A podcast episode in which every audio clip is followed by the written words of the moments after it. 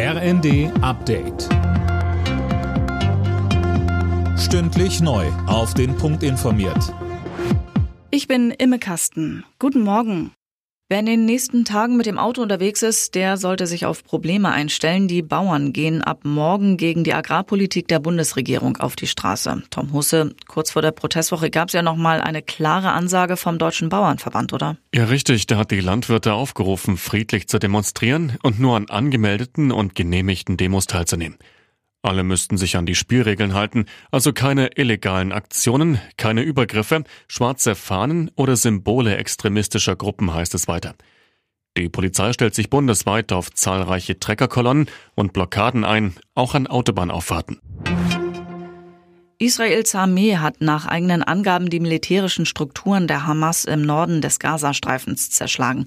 In dem Gebiet seien zahlreiche Hamas-Terroristen getötet und tausende Waffen und Dokumente beschlagnahmt worden, teilte ein Militärsprecher mit. Als nächstes wolle sich die Armee jetzt auf den zentralen und südlichen Gazastreifen konzentrieren. Bundesaußenministerin Baerbock reist heute erneut in den Nahen Osten. Es stehen unter anderem Gespräche mit Vertretern der israelischen Regierung und der Palästinenser an. Außerdem soll nach Wegen gesucht werden, die restlichen von der Hamas verschleppten Geiseln freizubekommen.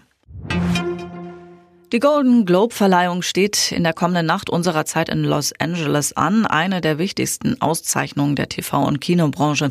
Die beiden Blockbuster Barbie und Oppenheimer sind die großen Favoriten, außerdem die TV-Serie Succession. Die deutsche Schauspielerin Sandra Hüller ist als beste Darstellerin nominiert und auch ihre beiden Filme Anatomie eines Falls und The Zone of Interest sind im Rennen. Andreas Wellinger hat den Gesamtsieg bei der Vierschanzentournee verpasst. Beim abschließenden Springen in Bischofshofen wurde Wellinger Fünfter und so reichte dem Japaner Ryoyo Kobayashi Tagesrang 2 für den Gesamtsieg. In Bischofshofen sprang Stefan Kraft aus Österreich zum Tagessieg. Alle Nachrichten auf rnd.de